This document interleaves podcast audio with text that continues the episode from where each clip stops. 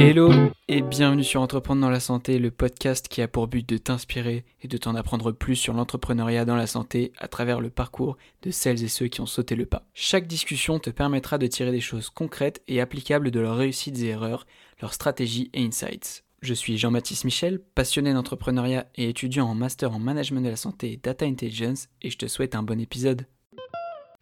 Bonjour et bienvenue sur un nouvel épisode d'Entreprendre dans la santé. Alors c'est un épisode un peu spécial, c'est un court euh, format juste pour être un petit teaser et une introduction euh, de la masterclass sur l'IA en santé qui va sortir euh, à l'heure où vous l'écoutez, eh ben, je pense demain. Donc cette semaine, je vais diffuser une masterclass justement sur l'IA en santé avec les cofondateurs et CEO de DeepOR, WeFight et Nova Discovery. Donc dans ces discussions de 25 minutes chacune, j'échange en one-to-one avec ces entrepreneurs au sujet de la création d'une startup dans l'IA en santé. Euh, on va parler un peu des mythes versus réalité, euh, de business model, de techno, de marketing, de recrutement. Franchement, les sujets sont vraiment variés euh, et vraiment passionnants. Le but, c'est de vous partager bah, l'expérience de ces entrepreneurs sur l'IA en santé de manière très naturelle et détendue à travers des anecdotes concrètes. Voilà. Donc avant d'écouter ces épisodes, je souhaitais échanger avec Stéphanie Trang, la directrice générale de AI for Health, qui est la plus grande communauté européenne sur l'IA en santé, et notamment euh, organisatrice du premier sommet digital sur l'IA en santé qui a eu lieu le 10 novembre dernier. Et il y a eu plus de 3000 participants, participants pardon, 150 speakers et représentant plus de 25 pays différents. Salut Stéphanie, ça va? Oui, très bien, merci Jean-Baptiste, merci de m'accueillir. Euh, je suis très heureuse d'échanger avec toi aujourd'hui. Bah, merci d'avoir accepté euh, mon invitation, tout simplement.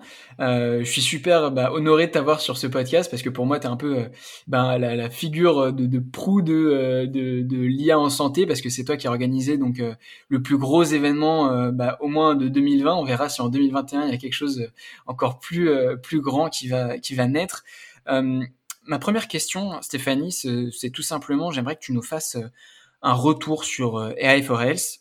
Quelle conclusion, euh, quel, sentiment tu as maintenant une fois que c'est passé Quel impact sur l'IA en santé a eu cet événement qui a eu énormément de retombées, notamment médiatiques, de par bah, son ampleur, le nombre de participants, le nombre de conférences et les sujets tellement variés qui ont été abordés? Exactement, très varié. Euh, merci pour cette question, Jean-Baptiste. Euh, déjà, je rougis. Euh, vous ne le voyez pas, vous ne le voit pas, pardon. Mais mais oui, je rougis à, ta présentation. C'est gentil. Et AI for Health, donc le summit, ça a été effectivement la première version digitale, très impressionnante en termes de de temps passé à pivoter quand on a su l'année dernière que il fallait qu'on réagisse par rapport à cette pandémie on a tout de suite euh, réagi. On s'est dit que notre stratégie euh, première, ça allait euh, de d'essayer de transformer l'expérience, en tous les cas physique, en digital via une première version du sommet en digital. Donc l'année prochaine, je pense que l'édition sera encore meilleure puisqu'on se bonifie avec le temps.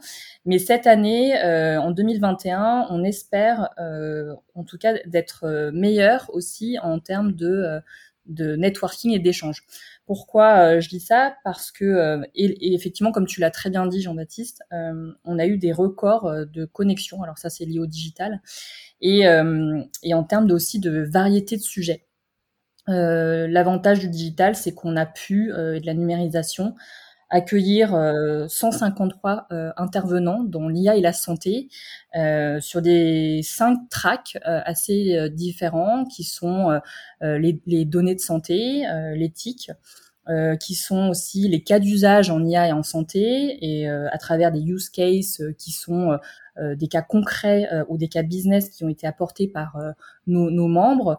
Et puis enfin, on a eu aussi deux autres donc thèmes. Le, le, thème transverse sont donc du Covid, évidemment, et le thème de la recherche.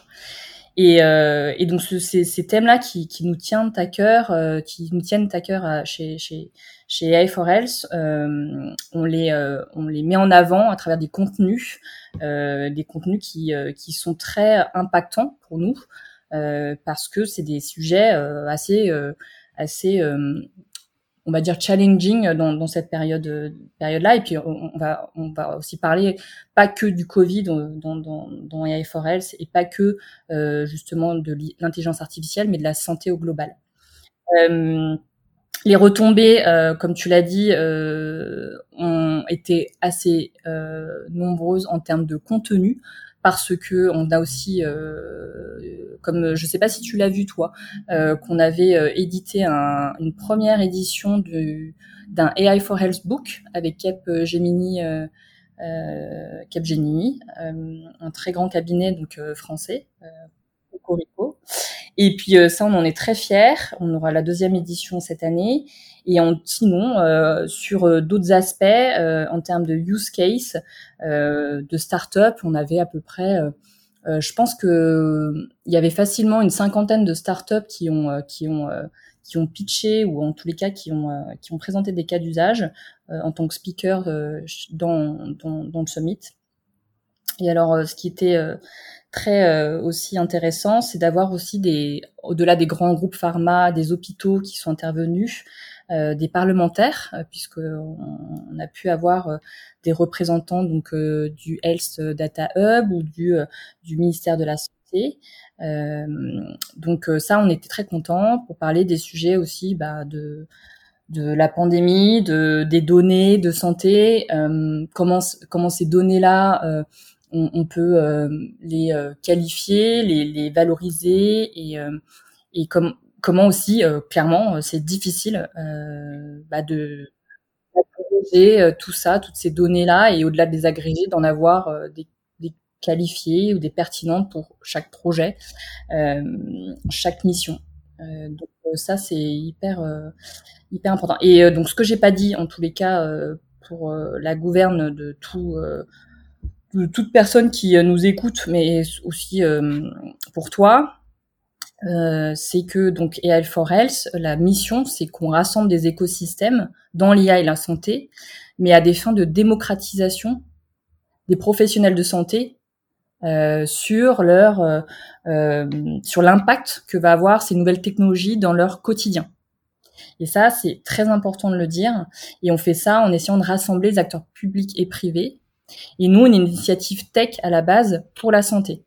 On n'est pas une initiative santé où on a, mis une brique tech. Donc on est une sorte de euh, euh, think tank, do tank, euh, mais à la différence près que ce qu'on nous on, a à cœur, c'est d'acculturer, démocratiser et par plein de leviers, plein d'actions différents au-delà du sommet.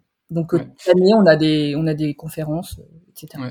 J'aimerais comprendre un petit peu comment ça se passe à, l'intérieur, de, enfin, comment on organise un événement d'une telle ampleur qui rassemble autant de, participants et d'une qualité excellente.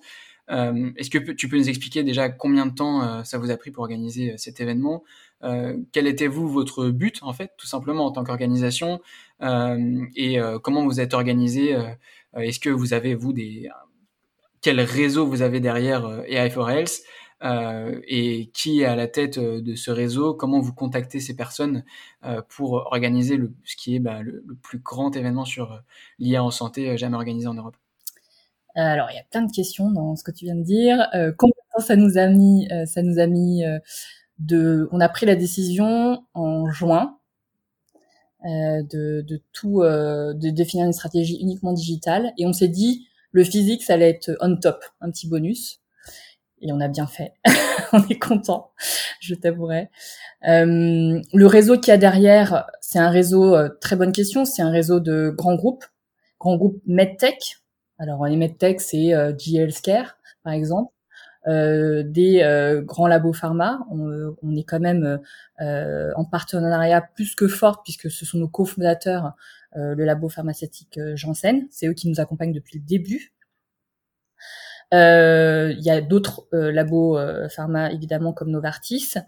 Il y a donc en dehors des grandes institutions, il y a aussi des tech providers, des cloud providers, Google, Microsoft, tech providers comme Nvidia, puisque à la base on est comme une initiative tech comme je le disais, donc c'est important de les nommer. Et puis un tas de d'acteurs institutionnels, privés, publics, et ça c'est important aussi de le mentionner. Et enfin, euh, donc on veut être le plus représentatif possible. Et enfin, donc les startups euh, et les VC. Euh, ça, c'est important aussi puisqu'ils font la genèse et c'est eux aussi notre notre, euh, on va dire, euh, j'espère qu'ils vont pas mal le prendre, mais c'est vraiment notre matière première en termes de d'innovation. Euh, c'est ceux qui innovent le plus et ceux qui veulent entre guillemets changer les choses au sein de, du secteur de la santé. Donc je dirais en plus qu'aujourd'hui c'est hyper excitant parce qu'on est au début de la Silicon Valley de où on en, est en plein dedans de, de, de, de la santé et de la e-santé, je dirais. Et, euh, et, plus en plus de, je suis contente parce que on, on est vraiment à la genèse de euh, de euh, d'un grand intérêt pour que ce soit les professionnels de santé, les associations de patients, les hôpitaux, euh, les les, les institutions et les grands groupes sur quel impact va avoir les nouvelles technologies au sens large du terme et les données de santé sur sur sur bah, les futurs produits qui vont qui vont sortir. euh, pour faciliter la vie des patients. Euh, ça, c'est super important, la vie des patients. Et, euh, voilà. Améliorer le, quotidien tout simplement aussi des, professionnels de santé. Et donc, pour basculer un peu sur, bah, sur le sujet de, de cette masterclass, donc, donc l'audience de ce podcast, c'est essentiellement des, fondateurs, donc des entrepreneurs en santé. Euh, quels seraient toi tes, tes conseils euh, pour une startup qui, qui évolue donc dans cet écosystème d'IA en santé? euh, à partir de ce que tu as pu voir sur, euh, sur l'événement euh, organisé par IA for Health, quelles sont les, grandes tendances versus quel piège éviter, quel challenge pour une startup en santé évoluant avec de l'IA euh, c'est beaucoup de pression, ce que tu me demandes, parce que moi, je suis pas pas encore euh, une entrepreneur de la santé, peut-être un jour, je, je, ne sais pas.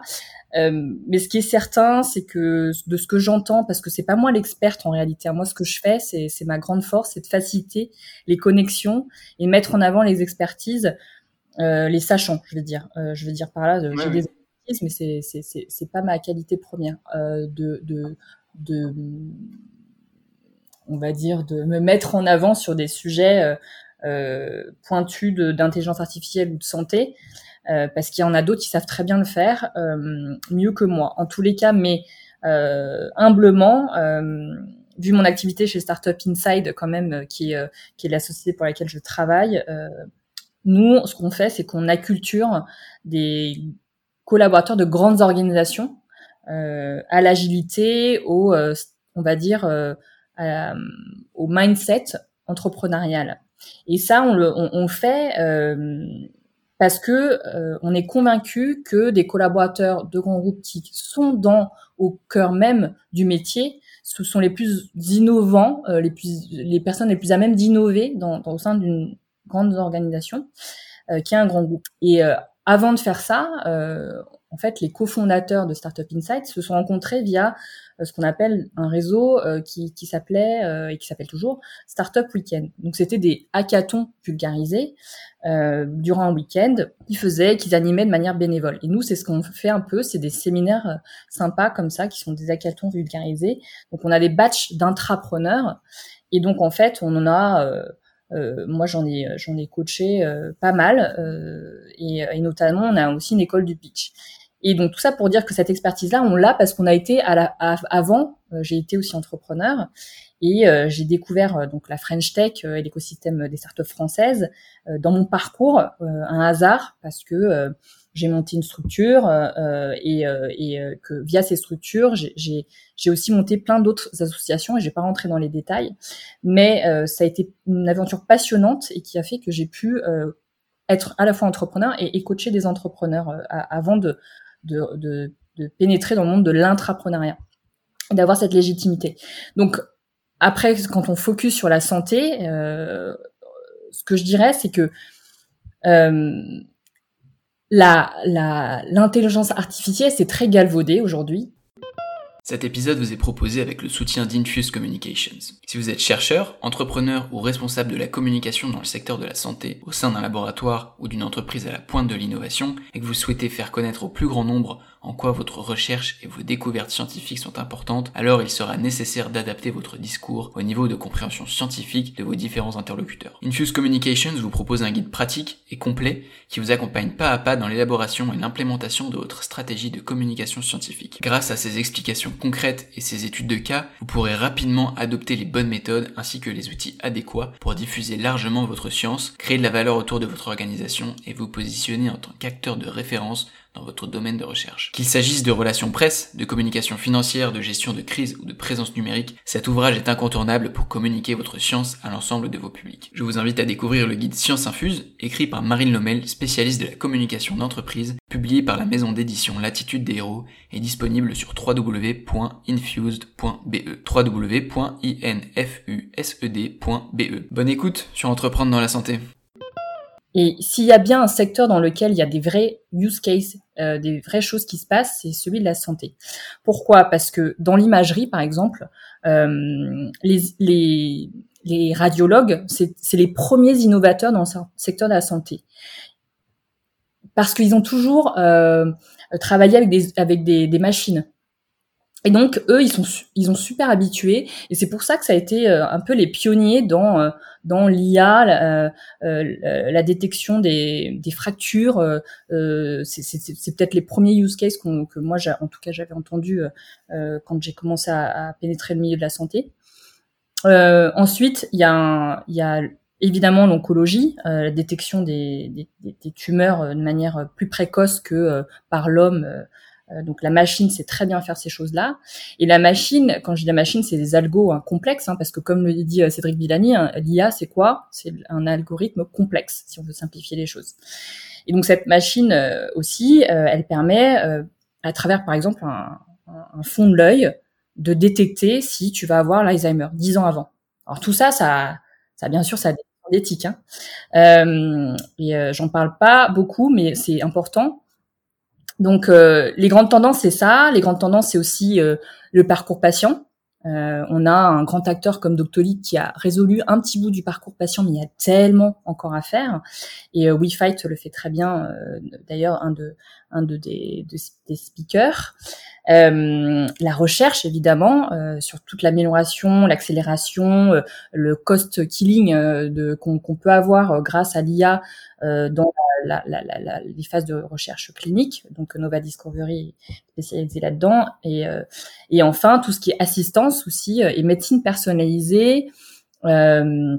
Ça c'est hyper important parce qu'on va de plus en plus vers ça et alors ça ça peut nourrir des fantasmes mais c'est clairement je pense, un sujet pour plus tard, se dire que quand moi je prends un cas très simple, hein, un doliprane 500 euh, parce que j'ai mal à la tête, toi aussi Jean-Baptiste, tu prends euh, ce même doliprane 500 ou 1000 pardon, euh, plutôt et je pense que on va plus en plus vers qu'est-ce que devrait prendre Stéphanie en termes de milligrammes quand elle a mal à la tête versus Jean-Baptiste qui fait pas du tout le même la même corpologie, physiologie et corpulence. Et mais justement, moi, ce qui m'intéresse, c'est que tu nous expliques.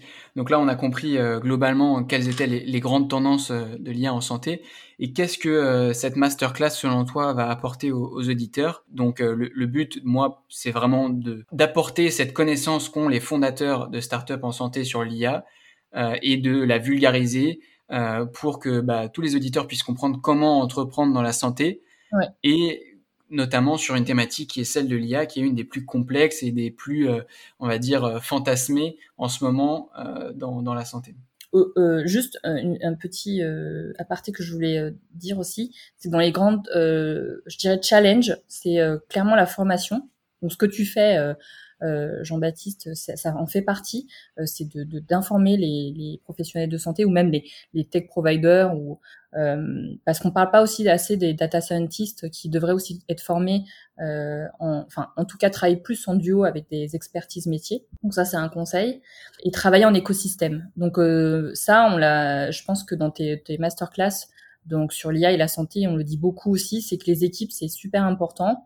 Et moi, je dirais qu'au-delà de l'équipe, il y a aussi l'entrepreneur en, tant que tel euh, qui, euh, qui est euh, extrêmement important. Ce que j'adore dans les masterclass que j'ai écouté euh, que j'ai pu écouter sur l'IA et la santé et, et, qui sont pour moi assez impactantes, c'est que ils sont très concrets dans leur expérience d'entrepreneur et euh, il faut pas oublier que euh, y a un timing pour tout. Et le plus compliqué, je pense que dans l'aventure entrepreneuriale, c'est que c'est pas et surtout dans la santé, c'est tout ce qui est réglementaire, euh, tout ce qui est euh, à la c'est en plus d'une startup, on va dire classique, c'est mélanger l'agilité et le réglementaire, hein. et tout est tellement long du coup euh, que c'est c'est ça que je trouve hyper challenging et et, le piège à éviter, c'est de fantasmer complètement le, le, sujet en se disant ah euh, être faire une start-up dans l'IA et la santé, c'est porteur, c'est là-dedans que je vais je veux aller, mais c'est tellement complexe et on se rend,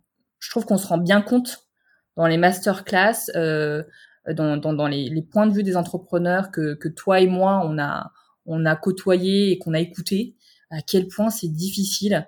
Et euh, à la fois d'être euh, un bon exécutant, agile, savoir bien pitcher son produit avec des mots simples, compliqués en santé, et euh, être au bon moment pour lever les fonds euh, et pour pas en gaspiller trop, c'est avoir une super équipe.